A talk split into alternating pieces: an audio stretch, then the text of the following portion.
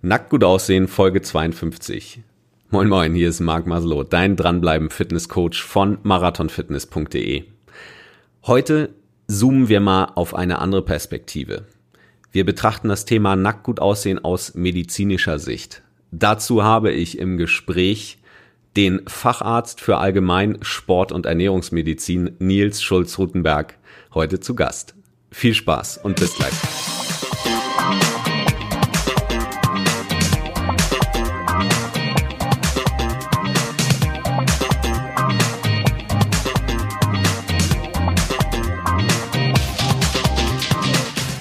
Herzlich willkommen, Nils. Hallo Marc, vielen Dank für die Einladung. Nils, du bist Facharzt für Allgemein Sport- und Ernährungsmedizin und darüber hinaus auch selbstbegeisterter Sportler, dreifacher Ironman-Triathlet. Und ja, ich bin froh, dass du jetzt hier bist. Vielleicht kurz zum Anfang, wie haben wir uns kennengelernt? Wir kennen uns schon seit einigen Jahren aus der Zeit, wo ich noch aktiv leistungsmäßig Marathon gelaufen bin und ich habe in der Vorbereitung damals ähm, angefangen, auch über mein Blut, über Messungen im Blut halt festzustellen, wie ich meine Ernährung noch optimieren kann. Ja, und darüber kenne ich dich. Du bist jemand ähm, als ja, Sport- und Ernährungsmediziner, du kennst die Probleme, die Leistungssportler haben, die Sportler haben und du kennst vor allen Dingen auch als Ernährungsmediziner die Probleme, die Frauen und Männer haben, die abnehmen wollen und ähm, ja, wir gehen jetzt heute in dem Gespräch darauf ein, was sind so die häufigsten Themen, ähm, wer bist du eigentlich, was, was sind so die häufigsten Themen, die deine Patienten auch beschäftigen und auch was du, also damit meine ich jetzt dich, unseren Zuhörer, was du wirklich ähm, für dich mitnehmen kannst und auch was du tun kannst, um letztendlich nackt gut auszusehen. Nils, du hast deine Leidenschaft zum Beruf gemacht. Was genau machst du denn und wie bist du dazu gekommen? Bei mir war es so, dass ich mich schon früh für Gesundheit und Ernährung interessiert habe. Ich habe auch schon immer gerne Sport gemacht und dadurch kam dann der Weg zur Medizin. Ähm, was mich dann ähm, fasziniert hat, ist, dass die meisten Erkrankungen durch einen ungesunden Lebensstil bedingt sind. Das heißt einfach durch Bewegungsmangel, durch Übergewicht, durch schlechte Ernährung, durch ungünstiges Stressmanagement verursacht werden. Und die, die gute Nachricht ist, wir müssen nicht immer warten, bis das Kind im Brunnen gefallen ist, sondern wir dürfen uns rechtzeitig darum kümmern, ähm, etwas für unsere Gesundheit zu tun. Und dieses Gebiet ist eben die Präventivmedizin. Manche sagen auch dazu die Lehre vom inneren Schweinehund. Und das ist so die Medizin, die bei uns eigentlich noch zu kurz kommt, würde ich sagen, im System, die aber eigentlich das größte Potenzial hat und eigentlich auch am meisten Sinn macht. Und deswegen habe ich das zu meinem Schwerpunkt gemacht beruflich. Mhm. Und was begeistert dich an deinem Job? Letztendlich ist es sehr herausfordernd und ich empfinde es als äh, total spannend. Es ist, ja, man ist so eine Art Gesundheitsdetektiv.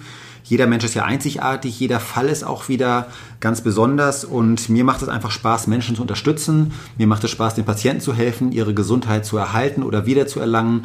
Mir macht es Spaß, den Sportlern zu helfen, ihre Ziele zu erreichen. Und wenn man dann die Erfolge sieht, ähm, ja, das ist das, was mich einfach begeistert. Hm. Ich kann mir gut vorstellen, ähm, dass zu der auch viele Patienten kommen und Menschen kommen, die, die eben auch ein ähnliches Thema haben wie unsere Zuhörer, die eben nackt gut aussehen wollen. Was sind denn so die, die Hauptthemen eigentlich, die du täglich, mit denen du dich beschäftigst? Vielleicht so die drei Hauptthemen. Ja. Ja, ein ganz großes Thema ist natürlich das Thema Abnehmen und Gewichtsreduktion. Ähm, seltener sind die Patienten oder die Menschen, die zunehmen wollen. Ähm, und dann ist ein ganz großer Bereich immer die Frage, wie kann ich durch meine Ernährung meine Situation verbessern. Also zum Beispiel meine Leistungsfähigkeit verbessern, mein Immunsystem, meine Körperpolizei stärken, zum Beispiel wenn ich häufige Infekte habe, ähm, insgesamt meine Energie verbessern, meine Stresstoleranz erhöhen. Und da gibt es eben ganz tolle Möglichkeiten und einen großen Zusammenhang mit der Versorgung mit lebenswichtigen Nährstoffen. Das sind Vitamine, Mineralien, Spurenelemente. Und im Gegensatz zu dem, was man oft in der Presse liest, ist es eben doch so, dass viele Menschen heutzutage einen Mangel an lebenswichtigen Nährstoffen haben. Und sowas, um sowas kümmern wir uns dann. Wir messen sowas genau nach. Wir beraten dann, erstellen Ernährungspläne und so weiter mhm. und helfen dadurch den Patienten und den Sportlern. Das deckt sich auch so ein bisschen mit meinen Erfahrungen, als ich das erste Mal bei dir war. Ähm, ich weiß noch, als ich, als ich, als wir uns das erste Mal begrüßt haben, da habe ich gesagt, ja, da wird wahrscheinlich nicht so viel bei rauskommen. Ich ernähre mich ja schon sehr bewusst und sehr, sehr ordentlich und esse viele frische, viel frisches Obst und Gemüse da wird garantiert kein großer Mangel entstehen. Und ich war dann doch überrascht, dass, dass da doch einige Lücken waren, die wir halt gemeinsam dann noch auffüllen konnten. Insofern wundert mich das jetzt auch nicht, was du sagst. Was sind denn so die größten ja, Themen auch, die deine Kunden dann haben? Was sind die größten Herausforderungen oder größten Hürden, wo sie dann zu knapsen haben? Ein Punkt ist sicherlich das Informationschaos. Es gibt einfach viele Menschen, die sagen, ich weiß gar nicht mehr genau, was ich machen soll. Wenn wir die, den Klassiker nehmen, das Thema Gewichtsreduktion, dann haben wir dieses, diese die große Diskussion Low Carb oder Low Fat. Was ist nun die beste Strategie? Ähm, ein zweites Thema ist der Zeitmangel oder vielleicht muss man sagen der vermeintliche Zeitmangel. Ähm, und dann das Thema Motivation. Also eine häufige Aussage ist ja, mein, mein sogenannter innerer Schweinehund ist das Problem. Und da glaube ich, dass, dass wir es einfach nicht gelernt haben, uns selbst äh, zu managen und selbst zu motivieren. Ähm, ja, und das ist in der heutigen Welt, die so komplex geworden ist und auch so dynamisch geworden ist, eben nicht gerade leicht, äh, sich da richtig zu steuern. Und was wäre jetzt der Rat, den du einem äh, Patienten geben würdest, der so ein Thema hat? Also zum einen glaube ich, ist es wichtig, dass wir uns fokussieren, dass wir uns wirklich konzentrieren auf eine Sache. Ich sehe es ganz häufig, dass Menschen sich verzetteln, dass sie an zu vielen Dingen gleichzeitig etwas verändern wollen. Ähm, dann brauchen wir Geduld. Das ist auch nicht so unbedingt unsere Stärke in der Regel. Ähm, da haben wir natürlich dieses Problem, dass wir durch die Diätindustrie immer tolle Versprechen haben, 48 Kilo und 48 Stunden und so weiter.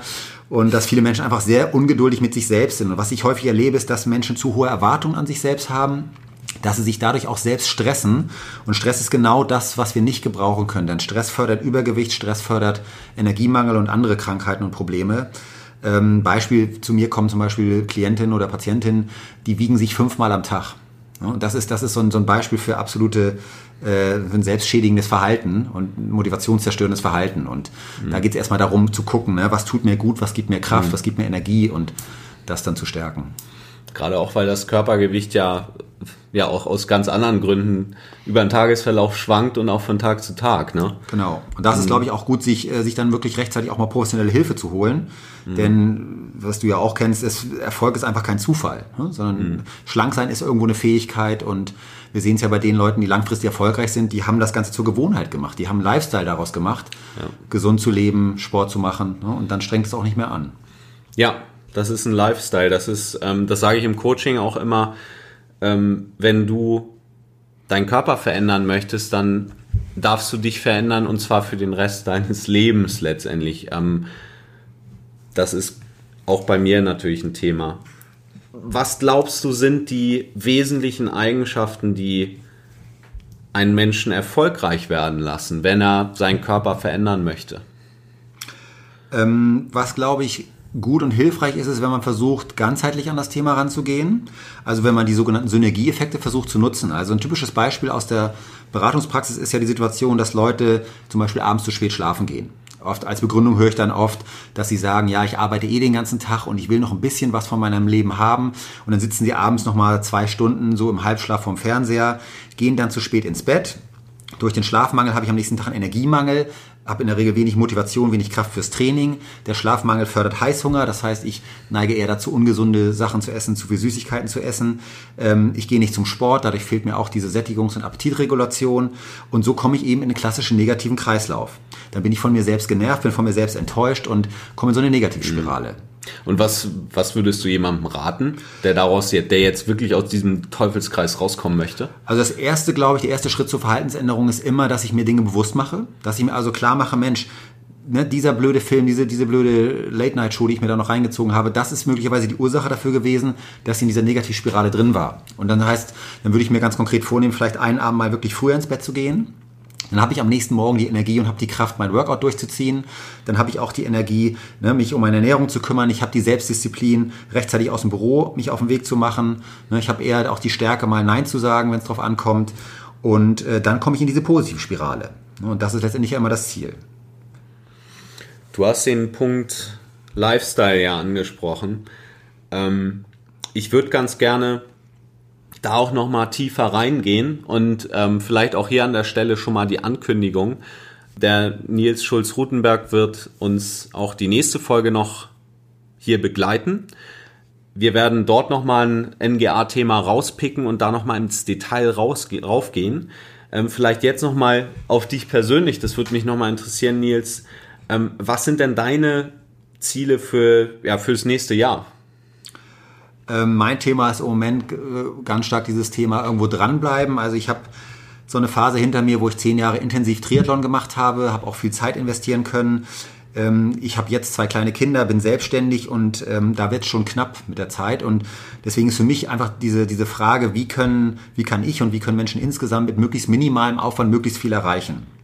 Bei mir im Moment sieht es so aus, ich war und bin auch immer noch begeisterter Ausdauersportler gewesen, Triathlet und ähm, habe aber jetzt umgestellt äh, auf mehr Krafttraining, habe nochmal das Krafttraining neu für mich entdeckt, weil es einfach zeitlich sehr effektiv ist. Ich mache jetzt vielleicht ne, Körpergewichtsübungen, machen Krafttraining in 20, 30 Minuten. Da hätte ich mir früher als Triathlet nicht mal die Schuhe für angezogen, weil ich gesagt hätte, das, das lohnt den Aufwand nicht. Aber ich glaube, das ist eben auch ein Punkt, den ich oft in der Praxis erlebe, dass dass viele Menschen in jüngeren Jahren sehr aktiv waren, sehr sportlich waren und dann so mit dem Beruf, mit der Familie, mit dieser Kinderphase das Ganze einschläft und auch zum Teil völlig zusammenbricht. Und das ist einfach schade. Und da geht es natürlich darum zu gucken, äh, wie kann man das unter einen Hut bekommen. Und da ist auch wieder wichtig zu gucken, ne, dass ich Synergien schaffe. Also bei mir ist so, wenn ich meine Kinder zur Schule bringe oder, oder zum, zur Kita bringe, dann immer in Sportklamotten, damit ich das Ganze gleich verbinden kann mit einer Joggingrunde. Ne, oder natürlich mit den Kindern zusammen auch Sport zu machen. Also diese ganzen Dinge, das, das versuche ich zu nutzen. Das finde ich super, ja. Gut, ähm, dann lass uns zum Abschluss nochmal, weiß nicht, hast du noch irgendeine spannende oder eine witzige Geschichte so aus deinem Alltag? Ich hatte gerade einen ganz interessanten Fall und zwar war das eine junge Frau, so Anfang 40, die zu mir kam und sagte, dass sie abnehmen möchte. Und äh, sie sagte, dass sie zweimal in der Woche joggen geht. Sie läuft jeweils um die Alster, das sind ja 7,5 Kilometer. Also schon sportlich, muss man sagen, sehr gut, sehr gut aufgestellt im Vergleich zu vielen Menschen. Und sie sagte, und sie sagte auch, sie ernährt sich relativ bewusst, aber sie kommt überhaupt nicht weiter, kann kein Gramm abnehmen. Und das Interessante war dann, ähm, wir haben dann angefangen, eine Ernährungsumstellung zu machen und sie hat zeitgleich leider einen Bandscheibenvorfall entwickelt. Und das führte dazu, dass sie vom Orthopäden komplettes Sportverbot hatte. Und dann hat sie trotzdem innerhalb von circa dreieinhalb Monaten zwölf Kilogramm abgenommen, quasi ohne Sport. Sie hat eine ganz leichte Krankengymnastik gemacht, aber keinen wirklichen Sport im Vergleich zu vorher. Und hat trotzdem so enorm gut ihr Gewicht reduziert. Und da kann man einfach nochmal sehen, ähm, zum einen, man kann gar nicht so viel Sport machen, wie man falsch essen kann. Also immer dieses, diese mhm. Regel finde ich 70, 30, 70 Prozent ist wirklich ja. Ernährung. Und zum anderen, wir müssen aufpassen mit Ausreden. Dass ja. wir nicht sagen, nur weil ich jetzt hier eine Krankheit habe, geht das alles nicht, sondern ja. ne, es gibt immer Gestaltungsmöglichkeiten, wir haben immer Handlungsspielräume. Und das war so ein schönes Beispiel, wo man das nochmal einfach gesehen hat. Ja, absolut. Tolles Beispiel. Wenn ähm, unser Hörer dich erreichen möchte, wie erreicht er dich? Ja, am einfachsten über meine Homepage äh, www.ernährungsmediziner.de. Ernährung mit AE geschrieben mhm. und da findet man Informationen und mhm. Kontaktadresse. Du hast auch ein eigenes Blog, habe ich gesehen. Ähm, ich lese bei dir auch ab und zu ganz gerne mit tollen ähm, auch Fachartikeln, sehr gut äh, lesbaren Artikeln zum Thema Ernährungsmedizin und Sportmedizin, die ähm, finde ich auch gut umsetzbar sind. Also insofern auch nochmal der Tipp ähm, www.ernährungsmediziner.de ähm, guckt da gerne mal vorbei und wir werden auch in den Show Notes nochmal den Link bringen. Und zwar unter www.nacktgutaussehen.de Folge 52 www.nacktgutaussehen.de Schrägstrich Folge 52. Dann, ja, vielen Dank für das Gespräch, Nils. Wir hören uns nächste Woche wieder mit einem speziellen NGA-Thema aus medizinischer Sicht und ich werde sicher auch ein bisschen meinen Senf dazugeben und freuen uns auf dich. Danke, dass du die Zeit genommen hast. Gerne, vielen Dank.